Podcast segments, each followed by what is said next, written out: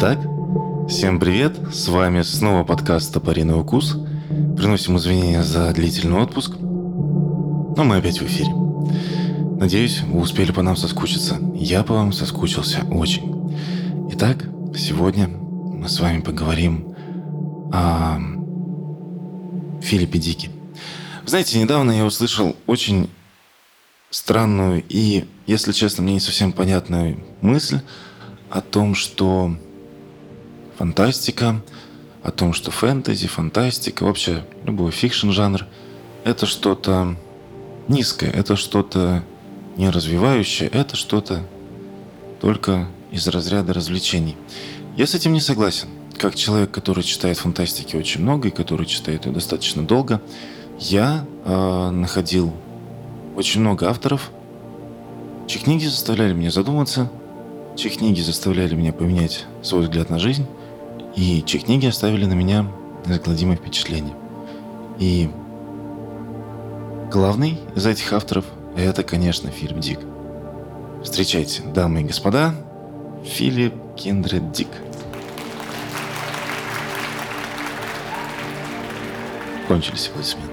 Итак, Филипп Дик. Это уникальный человек. Его книги – это не просто фантастика. Зачастую это сложные, многомерные философские трактаты о вопросах бытия, Бога и человека. К нему надо подходить подготовленным, понимая, что вас будет ждать медленный водоворот событий и идей. Филипп Дик пишет в очень неторопливом, спокойном темпе, постепенно, постепенно, затягивая вас как кроличья нора глубже и глубже, и в конце концов вы обязательно встретите кролика – либо живую жабу, возможно и не живую, зависит от вашей точки зрения. Этот человек уникальной биографии. Он посвятил всю свою жизнь писательскому делу, писал очень долго и плодотворно, из-под его пера вышли 44 романа. Но не все из них так известны широкому читателю, как, например, «Мечтают ли андроиды об электроовцах», фильм, э, книжка, по которой был снят фильм «Бегущий по лезвию бритвы». Или, например, «Человек в высоком замке», который слышало чуть меньше людей.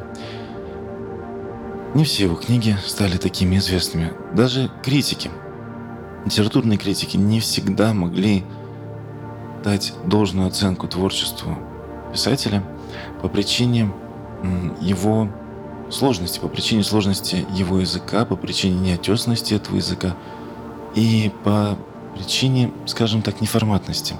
Таких авторов крайне немного. Э, на мой взгляд, Филипп Дик вообще держится особняком. Филипп Дик писал очень, как я уже говорил, много и плодотворно. Его сложный характер определил его судьбу. Он был знаком с Урсулой Легуин. Сам э, Хайнлайн помогал ему и выплатил за него как-то раз за него штраф. В конце своей жизни он, выйдя из больницы после операции, пережил мистический опыт. Девушка, которая доставила ему лекарство, точнее, кулон, который висел на этой девушке, излучал загадочный розовый свет.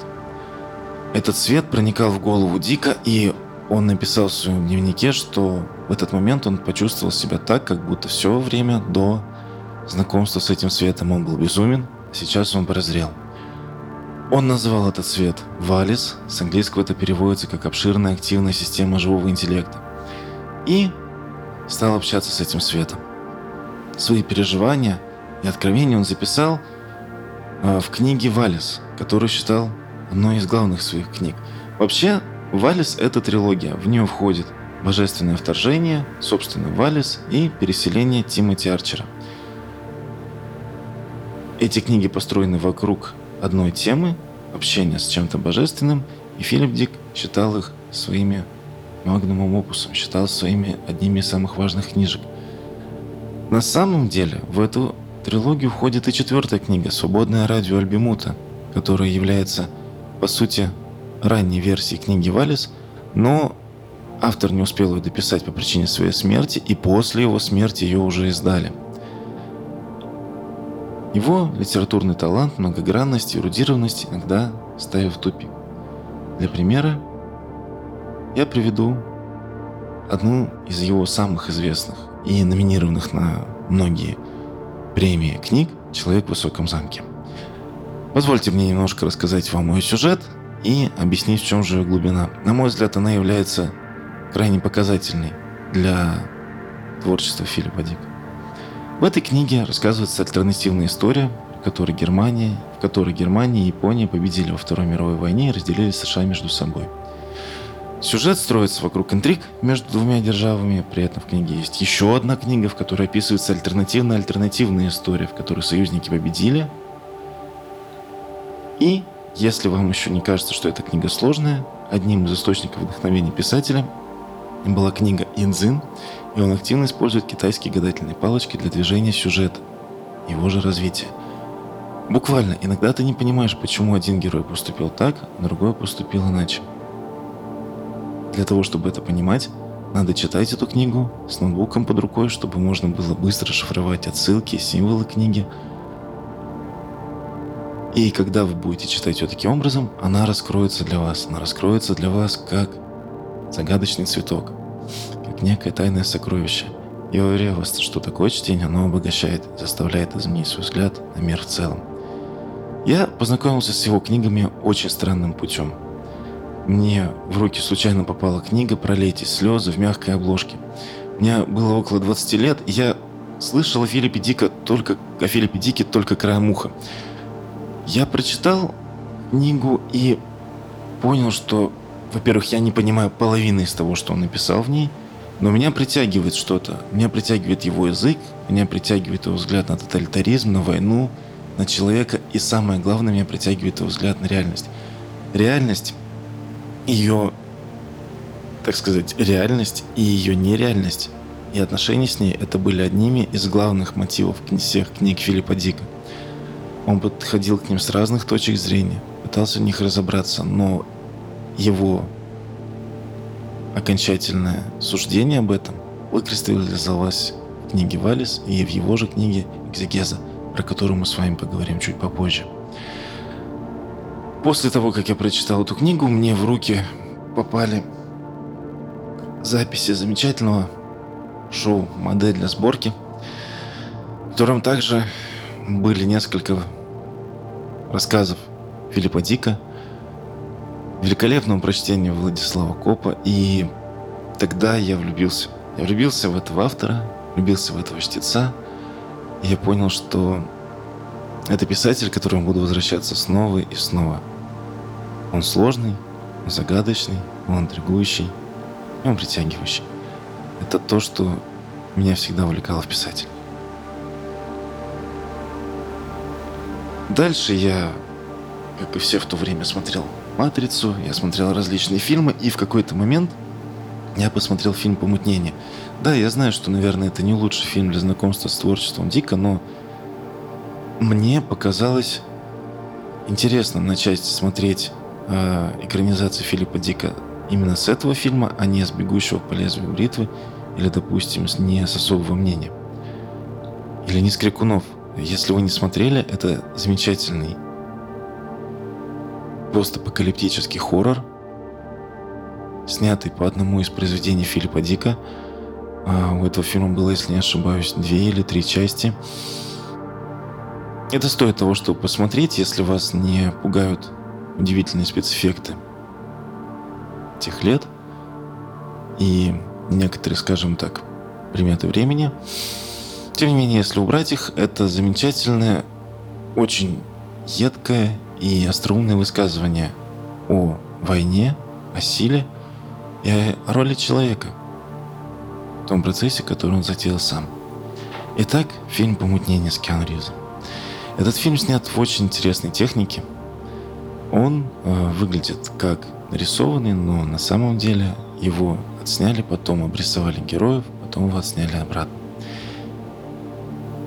Этот фильм открыл для меня еще одну грань творчества – это полубиографические повести, наполненные грустью, размышлениями о жизни и о людях.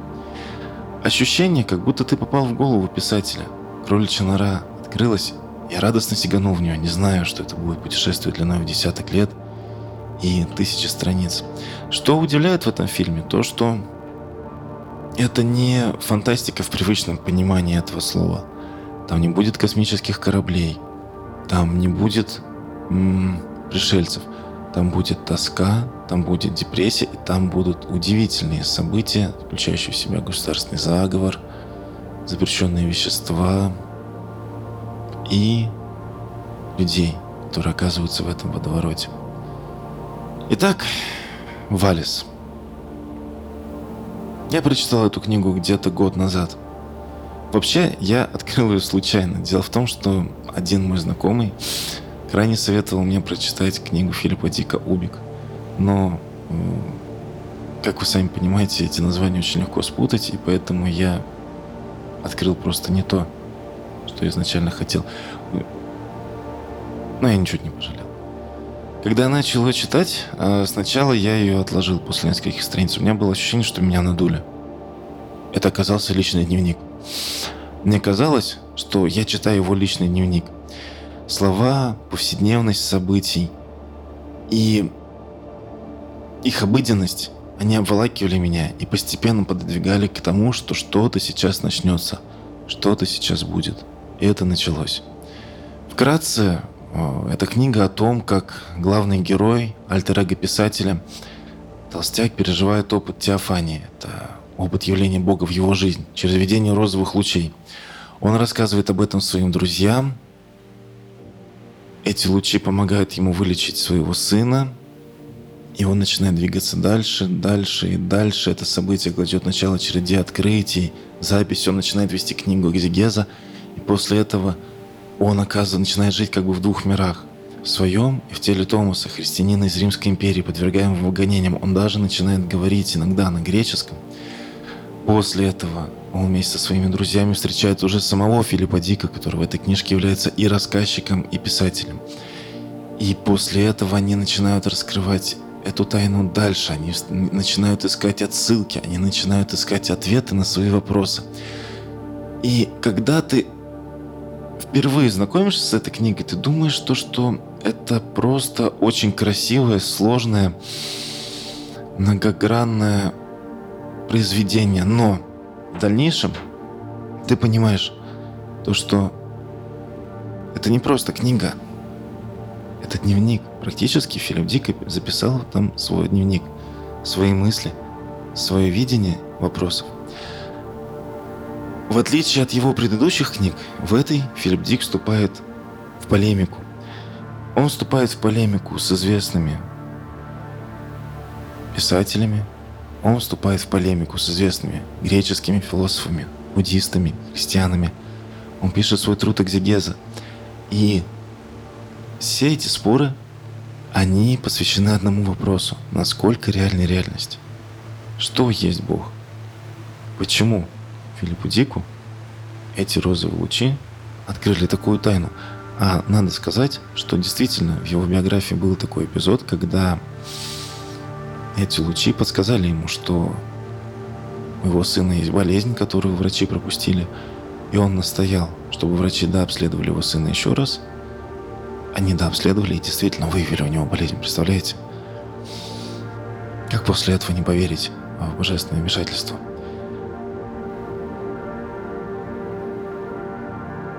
Филипп Дик написал книгу «Валис» в очень необычном для себя ключе. Вообще, не предыдущие его книги, если вы их читаете в оригинале, либо если вы их читаете в переводе, они производят очень смешанное впечатление, иногда даже отталкивающее. Дело в том, что в них широта и дерзость его фантазии выражается иногда очень косно и сложно. Иногда в них очень странные диалоги, в них очень странные литературные приемы. И ощущение, как будто бы ну что-то недоделано. Но эта книга, она совсем другая. Тут мы видим глубокую, интересную прозу, которая выдерживает сравнение, по словам эссеиста Теда Гиева, например, с Ванигутом. Представляете? И это не литературный эксперимент. Когда вы будете читать эту книгу, помните, пожалуйста, об этом. Это не бахвальство мастерством. Это сам Филипп Дик. Это его переживания, его метания и мысли. Это его внутренний мир. Могу ли я рекомендовать эту книгу для того, чтобы познакомиться с Филиппом Диком? Наверное, нет. Дело в том, что она может оказаться скучной для вас, она может оказаться сложной для некоторых людей, и она, самое главное, может оказаться очень запутанной. Она может вас не заинтересовать. И это будет, наверное, одно из самых больших литературных разочарований для вас, потому что все-таки Филипп Дик — это один из столпов альтернативной фантастики. Это человек, оказавший гигантское влияние на современную культуру, на современную литературу, современный кинематограф в том числе. Кстати говоря, о кинематографе сейчас выходит сериал по его рассказам, который участие в съемках, которую принимает его дочь. Если вам больше по душе заговоры или именно фантастика, начните, например, с доктора Бладмани, а попробуйте почитать «Человек в высоком замке», те же «Пролейте слезы», замечательная книга, очень интересная о том, как э, человек с помощью определенных техник создал целый мир, антиутопический мир у себя в голове, неотличимый для него уже от реальности. Начните с них. И у вас появятся вопросы, заинтригует вас, он вас увлечет. И вот тогда открывайте Валис. Это будет удивительное литературное путешествие, я уверяю вас, которое затянет вас в себя, после которого вы уже не будете прежним, и ваш взгляд на мир не будет прежним. В этом магия Филиппа Дика. Он не просто рассказывает историю, и он не просто писатель фантастики. На мой взгляд, а, он философ. Он очень странный, он очень сложный, но он философ. И его точка зрения, она крайне интересна. Я думаю, что интересна в первую очередь своей парадоксальностью и своей широтой. Поэтому обязательно, если вы его никогда не читали, попробуйте. И я думаю, что это будет очень интересное открытие для вас.